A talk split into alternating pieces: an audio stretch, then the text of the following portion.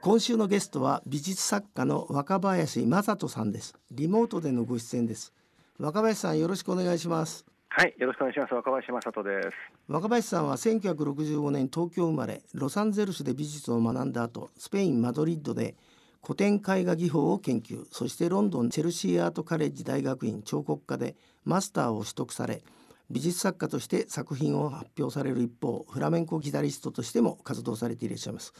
えー、若林さん3年ぶりの出演なんですけども、はい。えー、本当あれだよねフラメンコギタリストっていうより日常はタクシーのドライバーだよね。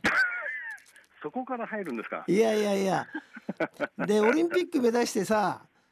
あなたみたいにこう、あのちゃんと多言語に対応できてるドライバー必要だからって言ってたけど、はい、どうですか？まだやってんですか？タクシーの運転手えっ、ー、とですね、えー、ちょっともう年でだんだん疲れてきましたけども、うん、えー、頑張って毎日タクシーの運転してます。はい。偉いね。あのコロナの 間その大事な音楽活動はどんな状態だったんですか？いや音楽に関してはあのやっぱりあのなんていうんですかね、お店、ちっちゃなお店とか、大きめの場所でもみんな中止になっちゃったんで、あそうとにかくお酒を飲む場所で演奏するっていうことがほとんどなんで、なるほど。ほとんどできてませんね。あじゃあやっぱりあれだね、あのタクシーやってるしかないね。ああの本当にありがたいお話で、えー、そうだよね、でもね。はい、J-Way ロハストさて、えー、ここでですね若林さんの、えー、美術の、えー、経歴をたどってみたいんですけどもまずあのその美術好きなアートを学ぶために1984年にロサンゼルスのサンタモニカカレッジ。これはなぜヨーロッパじゃなくてアメリカ行ったの？そうですね。最初僕は本当はニューヨークに行きたくてえっ、とコンセプションアーティストの河原恩さんという方が大好きで。はいはい、えー、はい、そちらに行きたかったんですけどもその前にちょっとあの音楽の方でね、うん、ロサンゼルスその頃あのヘビメタブームで。なるほどはい、あの84年は、えーと、日本のバンラウドネスなんていうバンドがアメリカカントリークラブっていうところで僕も見に来ましたけど。樋口。え？樋口よく知ってんだよ俺。ドラムの樋口さん？へえ。あそうですか。樋口さんご存知ですか？そうそうそう。へえ。でもまあ若林さんは1987年から3年間そのアメリカからですね、はい、今度はマドリッド飛んだんですけど、はい、このきっかけは何なんですか？はい、これはね、あの僕、とにかくあの高校を出た後に、外国で勉強しようって自分であの決めて、ですね、うん、4年間は自分でカリキュラムを組んで、大学行ったつもりで、えー、美術を勉強しようと思ったんですよね。いい考えだね。はい、それでそのマドリードに行ったのは、古典絵画の、えーと、油絵の研究で行ったんですけど、ど。うん、はい、そこで現地であの知り合ったのが、小黒さんの親友の堀越千秋さんだったってことですね。ろくなもんと知り合わなかったね。いやいやいやいや、そんなことないですよ。で最高でしたよ。でもあなたお面白いのはさ、絵も好きなんだけど、そうやって音楽も大好きで、はい、結局あのマドリッドであれですか、フラメンコに目覚めちゃったの？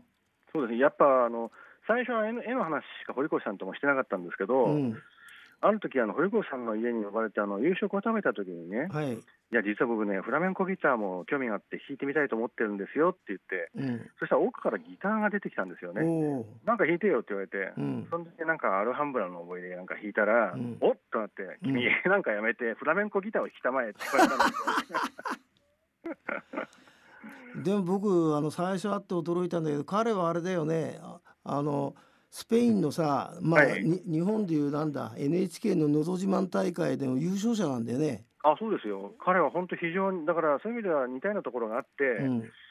あの絵の話をするとねお互いあの真面目なあの雰囲気になっちゃうんで危ないんですよ、美術の話をするのは。でもフラメンコだとお酒のおつまみ感覚でこうわーってこう楽しくできるんでなるほどだからそういう意味じゃフラメンコっていうか音楽が接点があってよかったですね。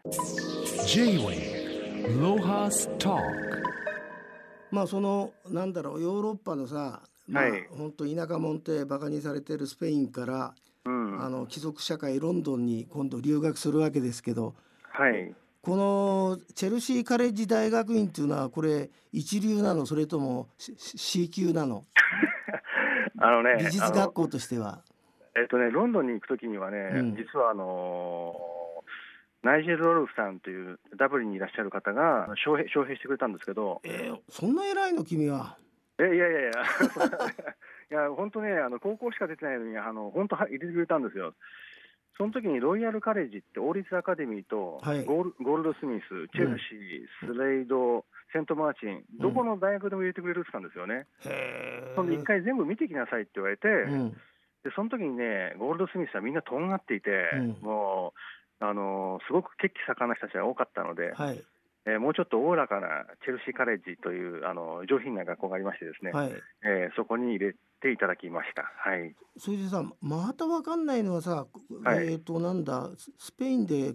古典画法っていうか、それがなんで今度彫刻家になっちゃったの、ロンドンで。これはね、ロンドンってあの今はちょっとわからないですけど、最初僕は絵画科に行こうとしたんですよ。うん、チェルシーカレッジをね。うんところが、その招聘してくれたナイジェルが言うには、うん、いや、そんな自分をね、決めつけちゃだめだと言って、まずね、何でもできるところに行って、自分を一回あの空っぽにして、映像を、彫彫刻家に入れば、映像もね、音楽だってできるし、パフォーマンスもできるし、何やったっていいんだから、絵画なんて自分を決めつけちゃだめだって言われたんですよね。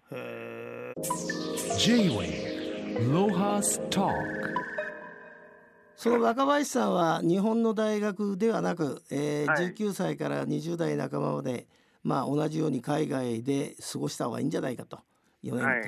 い、でどどうですか？今から振り返ってみてよかったですか、うん、結果的には僕は良かったと思いますね。っていうのは自分があの勉強したいことだけを勉強できたって気がするんですよね。うん、だからカリキュラムとか与えられて何かをこなすとかそういうんじゃなくてまず質問を自分で作るっていうところから始めなくちゃいけなかったんで、うん、自分の人生の目的を自分で決めるっていうことをあの自分で環境の中でそれをあの、えー、問い続けたっていう時間は良かったんじゃないでしょうか。なるほどその、えー、問い続けた若林さんの結晶たる、えー、作品が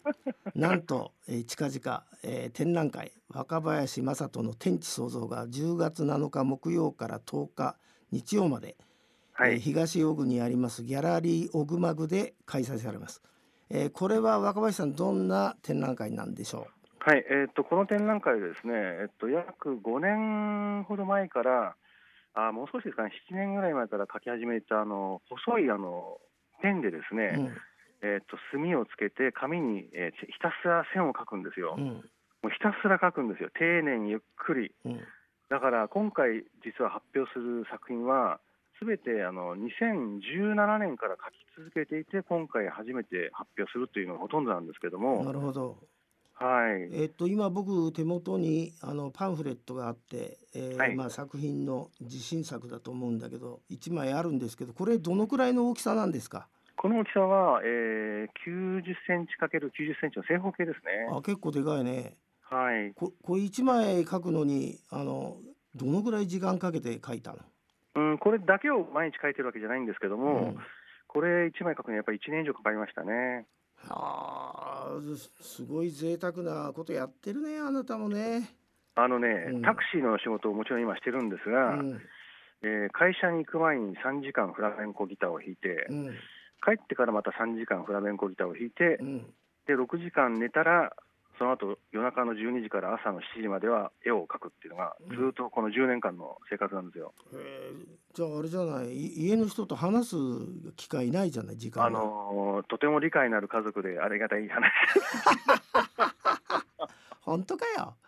えー、こ今回の、えー、展覧会はじゃあその結晶となる作品は何点ぐらい、えー、ね、見れるんですか？約10点ほど展示します。大きいのも小さいのもあるのでまあ、そのスケール感の違いも含めて楽しんでいただけると思いますね。はい。J-Way ロハストまああのこの東尾久っていうところはみんな僕は昔ね、はい、あのここになんだっけな本屋さんがあってさ商店街に、はい、だから随分月に2回ぐらい通ってたけどこの会場となってるオグマグ面白い名前ですけども、はい、これはどこの駅から行くとあの近いんですか？そうですね、えっと、JR の田端駅から行くと、田端の上の方っていうのは分子村っていうのがあって、昔、あの芥川龍之介とか室尾再生とかね、時代破山なんていうすごいのがずらーっていた場所がありますけども、うん、それと反対の方に今、あのえー、川の方に向かって北の方に行くとですね今あの東尾久西尾久盛り上がってるんですよ実は。なるほど。あのどういうあの人が、まあ、外国の方だと思うけどどういう感じで人が集まってんですか？そうですね。あの小熊さんに関しては彼女あのオーナー女性の方なんですけども斉藤さんと言いますが、斉藤さんも実はロンドンのゴールドスミスカレッジで映画を制作をしていて、ですね、はい、なるほど、えー、帰国してから、えー、映画の仕事に携わりながら、こちらのオグマグも経営されているということなんですね。うん、であれですか？あの住人東ヨグとかさそこら辺が、はい、に新しく住み着いた外国人っていうのは、はい、どどういう種類の方たちが多いんですか？そうですね、えっと、ヨーロッパの建築家の方が、えっと、カップルで2人東大久の商店街に建築事務所を構えまして、うん、あと今回の小熊さん改築を手伝って手伝ってか参加してくれたのが今度パリから帰ってきた日本人の建築家の方があの改装をやったんですよね。それがね非常にあの洒落ていて、なるほど。壁が一枚のガラスになっていて、それがドアになってるんですよ。へえ、ちょっと想像できないね。いや非常にかっこいいですよ。はあ、じゃあさあれなの、はい、なんかカフェとかさそういうものもで,、できてんのかね？そうです横にカフェがあって、斉、うん、藤さんのご主人があのお菓子を作ってるお菓子の職人さんなんですけども、うん、焼き菓子があってでさらに2階には吹き抜けのあの3部屋かな。確か滞在できる場所があるんですよね。うん、なかなか本当にあのトータルで考えたときに、えー、レジデンス兼アートスペースカフェ、そして展示場所という、将来的に見てもなかなか面白い場所だと思いますね。なんかあなたあれだね。自分の展覧会の宣伝じゃなくてさ。相変わらず人がいいね。いや小黒さんと同じなんですよ。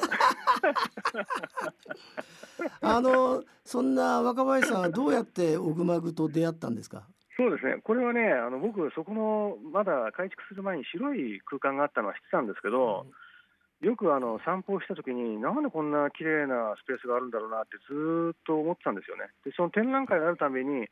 ちらっと入っては一言も口を聞かないで出てったんですけども、うん、ある時入ってったらあの、ちょっと年配の女性が声かけてくれて、うん、お近くにお住まいですか？なんて声かけてくれて、そしたら、あの実はあの娘がここをやってるんですよってことで。なるほど。でお話をしたら、じゃあ僕もロンドン、チェルシーにいたんですよってことでですね、うん。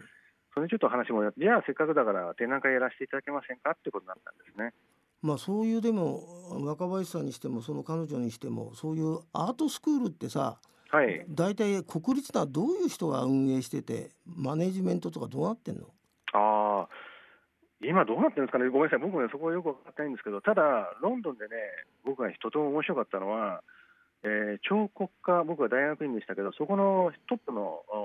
ヘッド・オブ・スカルプチャーはシーラという女性だったんですよね。彼女も彫刻家なんですけども、うん、さらにはその大学の学長さん、うん、学長さんも女性だったんですよ。えー、そんな前から女性がそれだけの地位に進出してたんだ。非常にあの仕事ができてですね、しかもなおかつ怖くて、うん、しかもあの信用できるっていうんですかね、あの、組織を信用するっていうよりも、その個人が動いてくれるっていうその信頼感は素晴らしかったですね。